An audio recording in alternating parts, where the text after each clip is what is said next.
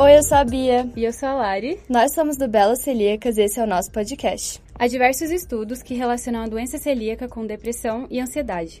Muitos deles advindos à má absorção dos nutrientes pelo celíaco ou também pela dificuldade da adesão da dieta ou da adaptação também. Tem muitos comentários desconfortáveis, dificuldades de encontrar opções seguras fora de casa ou até mesmo dentro de casa. Por isso, hoje a gente tem uma convidada muito especial, a psicóloga Patrícia Regina, que irá nos ajudar a entender um pouco melhor como ter saúde mental enfrentando esses desafios tão grandes. Então, a psicóloga Patrícia Regina é formada em psicologia e especialista em neuropsicologia clínica em todas as fases da vida. Ela atua em terapia cognitiva comportamental. E ela é minha psicóloga há dois anos. Eu descobri a doença celíaca há um ano, então ela vem me ajudando muito em como lidar com esse novo desafio. Ela é uma psicóloga maravilhosa e estamos muito felizes de te receber aqui. Então pode se apresentar, Patrícia. Conta um pouquinho mais sobre você, sobre a sua caminhada com a psicologia. O que, que mais te instiga assim na sua profissão? O que, que você mais gosta? O que te brilha os olhos? Boa tarde. Eu que agradeço, né, por estar aqui a psicologia para mim é tudo. Eu não consigo me ver em outra profissão. Quando eu fui para a psicologia, é, eu sou formada pelo Uniceub. Quando eu fui para a psicologia, eu tinha algumas questões pessoais. E eu achava que a psicologia ia resolver. Que eu fazendo psicologia, eu ia ah, ficar plena. E aí depois eu descobri que não, que a gente realmente tem que se tratar para poder tratar as pessoas. O que mais me instiga nessa profissão é a variedade de pessoas, de comportamentos, e eu amo isso. Ai, que legal! A gente sabe que ter um profissional capacitado para atender a gente no início do diagnóstico é muito importante. Por isso, o que você diria que é primordial para enfrentar o diagnóstico de qualquer doença? Tem alguma forma que a gente pode evitar um maior desgaste mental? E você acha que é importante ter um acompanhamento psicológico? O acompanhamento psicológico, ele é essencial. A notícia de uma doença, seja ela qual for, grave, crônica, é, nunca é bem-vinda. E a gente nunca está pronto para uma notícia dessa. Então, quando a gente recebe, a gente se sente perdido, sem chão, o mundo acabou. E a gente às vezes pergunta por que comigo? Eu vou morrer, eu vou passar o resto da vida assim, tem cura, não tem? As pessoas se sentem perdidas. Eu me senti muito assim no início do diagnóstico. Uhum. Pois é, e aí ninguém prepara a gente para poder dar uma notícia dessa. Simplesmente, dependendo de quem fala e da forma como é falada, pode inclusive gerar um trauma, entende? É, é, o tipo da coisa que ninguém está preparado para isso. Mas o que, que nós precisamos fazer? Ter um acompanhamento como a Bia. A Bia já está comigo há dois anos e há um ano ela descobriu a doença celíaca. E a gente trabalhou, vem trabalhando e ela descobriu que não é o fim do mundo. Ao contrário, a questão de qualidade de vida até melhora, não é? Isso que você falou de a forma como esse diagnóstico é passado muda muita coisa. É, até num outro episódio que a gente conversou, eu contei um pouco de como foi meu diagnóstico da, da tireoidite de Hashimoto que o médico ele simplesmente falou, olha, você tem tireoidite de Hashimoto e isso aqui pode causar até demência, isso não sei o que, e começou a falar um monte de coisa Ela... absurda. E aí eu fiquei olhando assim para ele, eu comecei a rir, porque eu achei que ele tava, sei lá, exagerando, né? E aí ele falou, isso é sério. Ficou mirando sério, assim. Aí imagina uma garota de 13 anos olhando pro cara, tipo. Falando que você vai ter demência. É, né? tipo, uma doença muito séria. E eu saí de lá chorando falei pro meu pai, pai, eu tenho uma doença que ele falou que é sério, pode dar demência, eu já tava imaginando, né? E aí depois você falar com a médica, ela falou, não, tipo, nem se preocupa com isso, você nem vai é tomar. assim. Mas isso acontece com todo mundo, isso aconteceu comigo. Eu tava com um carocinho aqui embaixo do braço e fui ao médico de emergência. Falei, nossa, esse carocinho tá incomodando, eu vou. E aí cheguei no médico, no pronto-socorro do Hospital Brasília. Aí a moça, falei com a moça, falei, não, é só um carocinho que acho que eu queria um, um, um clínico para olhar. Ela falou, não, se é questão de carocinho, você vai para ortopedista. E me mandou no ortopedista. Quando eu cheguei lá, o ortopedista, deixa eu dar uma olhada. Aí eu levantei a blusa, estava com meu marido, ele uhum. olhou, aí virou e disse, quantos filhos você tem? Eu falei, tenho três. É, mas então Ainda bem que você aproveitou bem a vida, né? Aí eu falei, como assim? É, é, porque isso daí não é uma boa notícia. Ele não fez um exame. Ele não fez um exame. Isso daí não é uma boa notícia. Eu já vou te mandar para o Hospital do Câncer. E eu saí de lá arrasada, arrasada. Que eu olhei e falei assim, gente, como assim? Como uma pessoa dá uma notícia dessa? E aí eu fui, marquei, né? Aquela coisa que você perde o chão. E quando chegou lá, no especialista, né, que ele olhou, ele me virou do avesso. Tira a blusa. Virou, virou, virou. Aí ele virou e disse pra mim assim, quem te mandou pra cá? Aí eu falei, foi ortopedista e tal. Minha filha, você não tem nada. Eu vou pedir um exame específico, mas eu estou fazendo o toque você não tem absolutamente nada. Então, o que, que a gente percebe? As pessoas são realmente, assim, é, secas, sabe? Insensíveis. E diante da dor do outro, a pessoa não consegue se colocar. Eu até imagino que, por ser um profissional, de repente ele lida tanto com isso que acabou sendo natural para ele. Só que ele não vê que para o cliente a coisa não funciona assim. E, e muitas vezes até ser um exame, como foi no meu caso. Receber um diagnóstico de qualquer doença é muito difícil, né? Como a gente falou. Você diria que tem alguma forma de poder evitar esse desgaste mental? Nem sempre ele é evitável. Mas quando você tem uma boa saúde mental, isso daí te ajuda muito. Quando você tem um acompanhamento de um profissional, isso faz com que você entenda o que está acontecendo. Porque no primeiro momento foi o que eu falei, é aquela questão, a fase da negação. E são várias fases que a gente tem aí, né? Depois a gente tem que aceitar.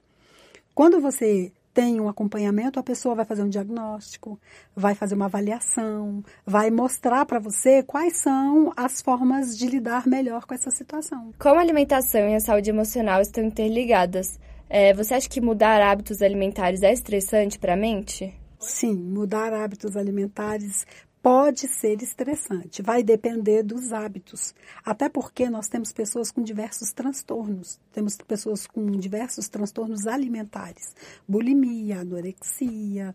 Uh, a gente tem pessoas aí que elas estão se mutilando, né, no sentido mesmo alimentar, ou elas comem compulsivamente, ou elas começam a se maltratar, que é anorexia, bulimia, e aí a gente tem que investigar o porquê.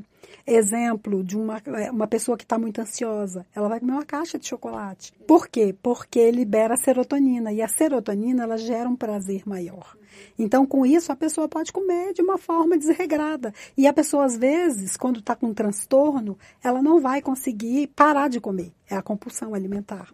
Então, nesse caso, a gente precisa é, ter um controle e um acompanhamento, porque o profissional vai poder identificar. Eu até tô tendo a matéria de nutrição comportamental nesse semestre e a gente assistiu um documentário sobre isso também, sobre esses transtornos alimentares e como isso é danoso para a pessoa e a pessoa ela se sente presa naquilo, ela sabe que está errado, sabe que ela não deveria estar tá fazendo isso, mas ela não consegue parar. É possível um celíaco, por exemplo, ao descobrir tirando o glúten, desenvolver algum transtorno alimentar por falta disso ou por essa mudança? Possível, tudo é possível, né? Mas é, vai depender muito, foi o que eu te falei, do acompanhamento psicológico. Se você tiver um apoio, um suporte, você vai entender que isso não é o fim do mundo. A questão é que às vezes a gente não sabe o que fazer com o que, o que a gente está vendo, o que a gente está vivenciando, porque é o novo. E o novo às vezes assusta. Aí acaba que às vezes pode gerar um transtorno alimentar por não saber lidar, não ter um apoio psicológico. Então, para vocês verem, gente, como é importante ter um apoio psicológico no momento, nesse momento de descoberta da doença e aprender a lidar. E até tem famílias, assim, que é muito difícil aceitar, que a família até tem mais dificuldade de aceitar do que o próprio celíaco. Então, assim, por que, que você acha que é tão difícil para algumas famílias aceitarem e compreenderem a dieta, assim, sem glúten? Primeiro, pela falta de conhecimento porque o conhecimento é tudo. E a gente sabe que a doença celíaca, ela não é uma doença que todo mundo sabe, conhece e vai atrás. Então, é uma doença silenciosa. Ela é lenta e ela é rápida entendeu? E quando, quando ela chega, ela assusta. E as pessoas, por não conhecerem, elas não sabem como lidar. Então, tem gente que tem família que até quer ajudar, quer fazer, mas eles não sabem como. Principalmente, eu acho que essa questão da contaminação cruzada. A gente recebe muitas mensagens de pessoas falando: olha, eu descobri que eu sou celíaca, mas a minha própria família acha que é frescura é, usar os mesmos talheres, é, ter que separar as panelas e tudo mais, eles acham que isso é frescura e eles não querem parar. Tipo, como é que uma pessoa, um celíaco assim, pode conseguir lidar com isso no meio dessa contaminação cruzada dentro da própria casa e sem o apoio da família? É, a primeira coisa é tentar passar uma orientação para a família. É tentar dar maior número de, de, de, de conhecimento mesmo, para que eles possam entender o quão grave é a doença. O que eu costumo dizer é que as pessoas acham, que foi o que eu falei lá, lá, atrás, não se colocam no lugar do outro. E às vezes, pela falta de informação, as pessoas acham que isso daí é frescura, que se você comer um pedacinho só de alguma coisa que tem glúten não vai te fazer mal. E as pessoas esquecem que isso daí pode dar um problema gastrointestinal, que isso daí, a questão isso daí que eu estou dizendo é a contaminação cruzada. Pode dar dor abdominal, a pessoa pode ter um problema nas articulações, entre vários outros sintomas aí que, que a pessoa pode desenvolver e a família às vezes não tem essa noção.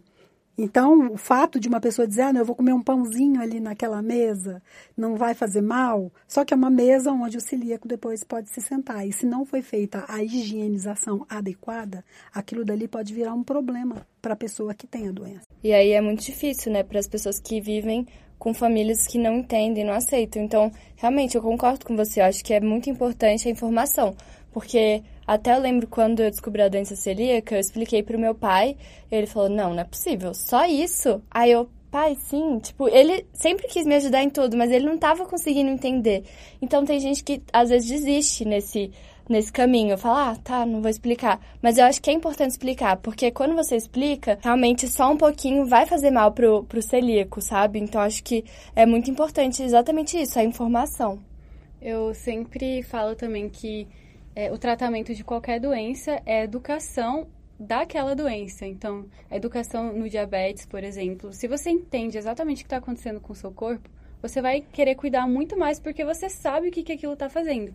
Mas se você não, não entendeu direito, você também não consegue passar confiança para as pessoas e as pessoas, consequentemente, também não vão levar aquilo a sério. Então, tente, eu acho que, aprender também mais sobre essa doença para você conseguir passar isso da melhor forma possível para as outras pessoas e elas conseguirem te entender. É, a gente já viu gente mandando mensagem para gente falando que mesmo explicando, assim, a gente não sabe qual foi o nível de explicação, mas mesmo explicando, a família não compreende, sabe? Não entende ou não quer entender. Qual você acha que deve ser o posicionamento de um celíaco é, que tem uma família que não entende? É, foi o que eu falei, a questão da orientação. Você, mesmo que a família não queira, é, existem coisas que não é questão de você querer. Existem coisas que, que a pessoa tem que entender que aquilo pode levar a óbito, dependendo do, do nível né, de adoecimento da pessoa, sem contar as questões psíquicas. Então, por quê? Porque interfere. Se você fala, chega, o médico diz, você é um celíaco. E a pessoa, a família, não, então você é celíaco, você vai ficar aqui com seus utensílios separados e nós vamos continuar. Só que ali pode ter a contaminação cruzada, pode ter. Então, eu conheço famílias que eles mudaram todos os hábitos da casa por conta de um integrante que estava celíaco. E isso daí é de aplaudir. Por quê? Porque você vê que a família toda entra no processo. E tem que ser assim, para a pessoa não se sentir sozinha, não, se, não sentir que ela é um peso. Porque essa questão de você se sentir um peso já é algo que vem com a doença. Porque vão, vão comprar coisas para dentro de casa, eu não vou poder comer, então eles vão achar, tá entendendo? E tudo isso vai fazendo com que a pessoa se sinta sobrecarregada. É verdade. Aqui eu e a Bia, a gente, nós duas somos dois exemplos diferentes. Tipo, na casa da Bia, todo mundo tirou tudo de glúten, não entra nada. Já na minha casa, a gente tirou praticamente tudo, mas algumas pouquinhas coisas entram. E isso também, é, a gente sempre fala, a gente não quer que as pessoas se privem de comer o que elas querem por nossa causa também entra justamente naquilo que você falou, de sentir um peso. Então, lá em casa, por exemplo, se eles querem comer um pão, alguma pizza, alguma coisa, eles trazem, mas eles tomam todo o cuidado. Tem a bucha que eles usam só para aquilo, tem isso é consciência. o exatamente, eles têm consciência de que aquilo me faz mal. Então, tem até como você é, participar de uma casa compartilhada, mas contando com a colaboração de todo mundo, né? Isso Porque é ótimo, né? exatamente a empatia pelo celíaco. E eu sempre falo também, se mesmo assim ninguém te respeitar, eu acho que você tem que até dar um jeito de procurar algum outro lugar para ter a sua alimentação, porque não tem como você ficar colocando sua vida em risco por tanto tempo, né? É, a pessoa precisa se cuidar. Entende? Seja com uma, uma família que esteja com uma alimentação compartilhada, né? E seja com uma família que realmente ela vamos mudar totalmente. Por quê? Porque essa pessoa aqui, ela é importante para gente. Não quer dizer que a família compartilhada você tenha menor valor. Entende? Só que nem todos os integrantes vão ter essa necessidade ou vão entender. Até porque tem gente que não entende por um transtorno alimentar que a pessoa come, come, já tem o costume. Outras pessoas por conta do egoísmo mesmo. É, não, eu vou, eu não sou celíaco, eu não vou comer. Ela que é, então ela que coma. E outras pessoas porque não tem noção. Realmente é pela desinformação. E tem, tem gente também que faz de birra. Eu já ouvi relatos de gente falando, cara, a pessoa faz de birra mesmo. De deixar sujo, de misturar as coisas pra, estressar o celíaco ou pra mostrar que que aquilo é frescura, que aquilo é besteira. Ah, mas aí não deixa de ser um pouco de maldade, né? É, não deixa de ser um pouco de maldade, porque quando você sabe que isso daí é algo que vai interferir na saúde do outro e que isso daí não é algo que a pessoa está deixando de fazer porque ela, ah não, porque ela quer, é maldade né? Bom seria se fosse, sei lá, porque a gente quer, mas é uma é. necessidade. Não é porque a gente quer que a gente tá deixando de comer ou tá tendo que ter todos aqueles cuidados, até porque é chato você ficar toda hora lembrando a pessoa e falando. Até tem gente que nem gosta de falar, sabe? Que tem a doença celíaca, é, sente vergonha, assim. Então, e às vezes eu fico pensando, assim, se é importante eu falar sobre a minha doença para todo mundo. O que, que você acha? Que eu, eu tenho que ter essa necessidade de contar para todos? Não, eu acho que não. Sabe por quê? Porque existem ambientes que você vai entrar que as pessoas não vão, nem vão perceber se você está comendo ou não, nem vão te notar. Então eu acho que você não tem que ficar levantando a bandeira e ficar se expondo. Eu acho que a exposição ela não é boa em nenhum caso. Até porque é, quando você chega em determinados ambientes, você pode levar a sua comida. Você pode ter o seu espaço ali, você faz uma, uma, uma higienização adequada ali e coloca a sua comida e você come ali. Então, hoje em dia a gente já tem pizzaria que é, é sem glúten em São Paulo, no Rio, né? Em alguns estados, em Curitiba tem. Então, não existe essa necessidade, por exemplo, ah, eles vão para uma pizzaria que a gente não pode ir. Aí você não deve ir. Por quê? Porque a gente sabe que tem farinha de trigo para todos os lados. Então, a contaminação vai estar naquele ambiente. E o que eu costumo dizer é muito mais fácil para o celíaco chamar as pessoas para o ambiente dele. Por quê? Porque no meu ambiente todo mundo pode entrar. Só que eu não posso entrar no ambiente das outras pessoas, dependendo do ambiente. Você começa até a chamar mais os seus amigos para sua casa, porque você sabe que aquele é o seu local, que você está seguro ali, né? Exatamente. Eu até faço isso muitas vezes. Eu falo eu não falo até que seja necessário eu falar.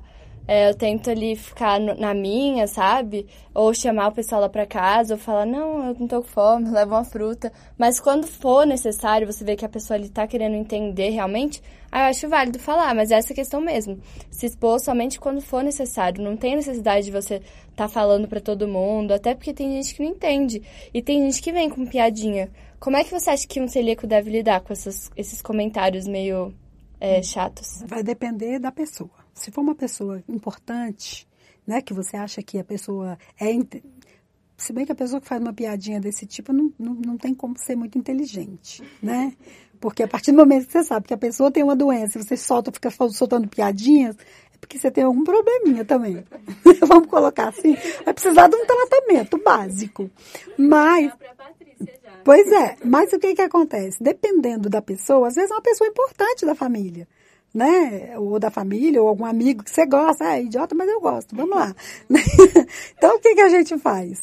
A gente tenta explicar com paciência, a gente tenta é, mostrar, olha, realmente é uma doença, e você explica tudo. Se for uma pessoa que não, realmente não vale a pena, você simplesmente ignora.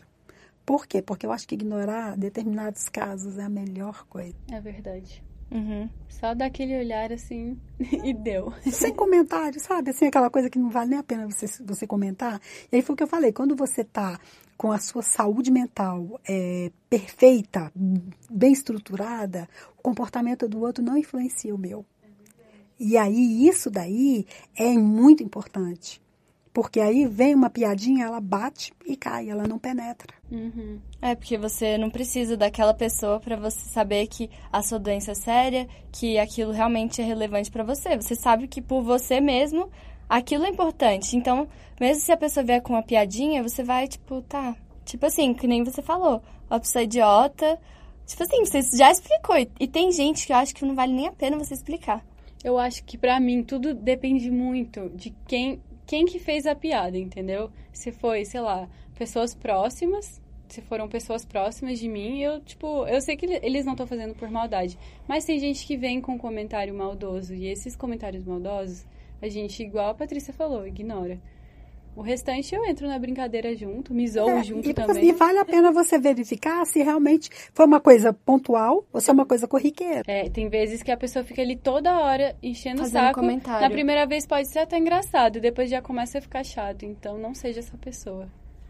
Eu acho que tudo, todas as situações você tem que analisar, né? Ver se é uma coisa recorrente, ver se é só uma piada de momento, porque tem gente que faz piada, mas você vê que é aquela coisa para até deixar o clima mais leve. Mas é tudo de você analisar e realmente estar tá com a saúde mental em dia, né? Porque se você tiver, como a Patrícia falou, vai bater em você e vai cair, não vai nem penetrar. Então, a gente sabe que é muito importante, gente. Independente de você ter doença celíaca, de você não ter, é importante ter um acompanhamento psicológico, porque isso faz total diferença na maneira que você lida com as situações da sua vida, na maneira assim que você se expõe ou não. Então, assim, é de extrema relevância. E, Patrícia, quando vier aquela vontade de se isolar por conta da doença celíaca, por exemplo, ah, me chamaram para algum rolê, alguma coisa, e aí eu já, só de pensar no trabalhão que vai dar de, sei lá, levar minha marmitinha e ir e tudo mais, o que, que a gente faz? A gente deve se isolar? A gente deve ir? Como encarar essa situação? O isolamento ele é uma separação, né? Isolamento a partir do momento em que você, é, ou a pessoa te vê que você não é necessária, a pessoa te isola, te exclui, ou você mesmo se exclui, por quê? Porque eu não quero me expor. Eu tenho receio de ficar falando sobre a doença, ou eu não quero que realmente as pessoas saibam. Então, é, o isolamento ele não é, não é certo, ele não é adequado. Por quê? Eu posso não ir por uma questão de qualidade de vida, de saúde mental, de bem-estar. Mas ficar me isolando e fugindo da situação não vai resolver o problema porque isolamento nunca resolveu. E aí tem gente que tem a fuga, a esquiva de, das pessoas, das situações, entende? Então o isolamento não é uma boa. A pessoa tem que realmente enfrentar. Ó, oh, fulano, não vou poder, porque nesse ambiente aí vai ter uma questão de contaminação que talvez você não entenda, então não vou poder. Mas eu tô mandando aí a lembrancinha pelo fulano, eu tô, tá entendendo? Depois eu passo na sua casa mais tarde, ou quando você for lá em casa, eu, você tem que resolver você tem que ter formas para resolver e não ficar fugindo da situação, porque não resolve. A gente até conversou um pouquinho disso no, no outro episódio que a gente fez sobre vida social, de repente marmiteiras, que a gente conta um pouco que a gente não quer ver ninguém se isolando, que a gente dá até várias dicas do que elas podem fazer para participar dos grupos, dos rolês, sem se sentir um peso. Então, às vezes, levar sua marmitinha, às vezes, comer antes de ir. A gente fala, a gente sempre fala que o, o celíaco vai ser o mais sincero dessa festa, porque ele vai estar tá lá por você. Não e... pela comida, né? Exatamente. É, então, até a Larissa falou esse negócio de sentir um peso. Foi até uma questão que eu é, trouxe para Patrícia, que às vezes eu me sentia muito culpada de a minha família toda tá mudando a alimentação, tá mudando a vida, assim, por minha causa. Ou, tipo, você vê que quando você vai sair com alguém, o restaurante não vão ser todos que você vai poder ir. E acaba que teve um, uma época, assim, que eu me sentia muito culpada por isso. Eu me sentia muito um peso. Que maneira você acha que a gente deveria ver essa situação? Você tem que enxergar a situação de uma forma leve. Por quê? Porque eu não sou um peso. Eu não pedi para ter a doença. Ninguém pede para ficar doente. De repente, estou. E eu vou fazer o quê? Aí eu tenho duas opções. Ou eu vou viver depressivo, chorando, fugindo das pessoas, me isolando, ou eu vou enfrentar. E aí é, você precisa localizar aquelas pessoas que realmente te consideram importante. Que são as pessoas que vão se preocupar com uma torta sem glúten, que vão se preocupar com um bolo diferenciado, que vão se preocupar com, sabe, com coisas que você pode comer. Ai, olha, vai ter tal coisa assim lá em casa, mas tem uma torta sem glúten para você. Isso daí define, isso daí mostra exatamente a sua importância em determinados contextos. Eu ia falar que eu comecei a perceber muito depois que eu fui diagnosticada com a doença celíaca quem eram os meus amigos que estavam ali para valer, sabe? Eu lembro até uma vez, é, antes de estudar nutrição aqui em Brasília, eu estudava direito lá em São Paulo. E eu descobri bem nessa época. E aí no colégio que eu estudava não tinha alimentação para mim, direito e tal. E aí uma amiga minha, beijo Ari, ela perguntou se eu não queria fazer umas marmitinhas para semana na casa dela. E ela simplesmente falou: Não, Lari, vem aqui. E eu cheguei lá, ela já tinha comprado tudo, olha, e me mostrava, ó, sem glúten, sem glúten e tal. E ela me ajudou a fazer. A gente fez biscoitinho, a gente fez almôndega, a gente fez bolo, a gente fez granola, um monte de coisa para eu poder levar para pro colégio e para eu me sentir bem. E aí, às vezes, eu ia numa festa de aniversário e aí o pessoal, ah, Lari, a gente fez um cantinho aqui só para suas coisas, para você poder comer com a gente também. Ou a gente ia sair e o pessoal levava alguma coisa para mim, eu já tinha ligado, eu nem precisava ligar, eu ficava, nossa, obrigada, sabe? Então, é, eu acho que o diagnóstico da doença celíaca é muito facilitado pelas outras pessoas que estão em volta, mas ao mesmo tempo você não pode esperar pelos outros, porque senão você fica mal. Então, é, tem que ter, eu acho que esse equilíbrio é um pouco até difícil de, de entender, mas é, são o celíaco se sente amado pela comida muitas vezes, né? uhum. né? De, de outras formas diferentes, né? É, e como você acha que a gente tem que lidar com esse... Ah, as pessoas estão cuidando de mim, eu me sinto importante e ao mesmo tempo não esperar de ninguém, porque na verdade não é obrigação de ninguém estar tá cuidando de mim e da minha alimentação. Como você acha que a gente tem que lidar com isso? Porque às vezes pode ter uma frustração aí, né? Pois é, mas você só fica frustrada quando você espera demais pelo outro. Quando eu não estou nem aí, quando eu simplesmente faço o que eu preciso fazer por mim, a vida segue. A questão é que a maioria das pessoas decepciona. A minoria surpreende. E esses que surpreendem é que fazem a diferença na vida da gente. São as pessoas que a gente tem para a vida toda, que demonstram que nós somos importantes. É, é, tipo, é, igual você falou, se você tá bem, ok, o que vem a mais é lucro, né? É verdade, porque se você tá esperando dos outros, aí com certeza você vai se decepcionar. E quem espera muito, se decepciona muito. Fica a dica aí, viu? É bem melhor você só não esperar nada e, como ela falou, viver a sua vida, fazer por você. Você tem que cuidar de você em primeiro lugar, não são os outros. Então você tem que se preocupar com a sua alimentação, você tem que se organizar, você tem que se planejar, não são os outros. Eu tenho uma pergunta extra que não estava no nosso roteiro, mas é, em relação a relacionamentos. Tipo, muita gente também pergunta pra é. gente: é. ah, o namorado de vocês, eu não tenho namorado, mas enfim, o namorado de vocês parou de comer glúten? É, como, é que, como é que eu faço com isso? Porque a gente sabe que o beijo contaminado, né? Se o, o seu parceiro come glúten, você não pode beijar ele, porque isso vai ser contaminação direta, né? É, como explicar para a pessoa, para o seu companheiro que ele precisa respeitar isso também, né? Eu acho que isso diz muito sobre a relação, mas é um ponto difícil assim de lidar muitas vezes, porque você tem que explicar para a pessoa e você às vezes espera uma coisa e recebe outra, às vezes você recebe mais do que você está esperando. Como você acha que tem que ser essa questão do relacionamento com o celíaco? Bom, primeiro ponto é você saber escolher uma pessoa, né? É você é você já ter uma pessoa que te valoriza. Porque a pessoa que ela gosta de você, ela vai atrás de informação. Ela vai procurar, ela vai investigar, ela vai ver o que é que realmente te faz mal. Só que é muito difícil, mesmo a pessoa procurando, porque ela não é celíaca.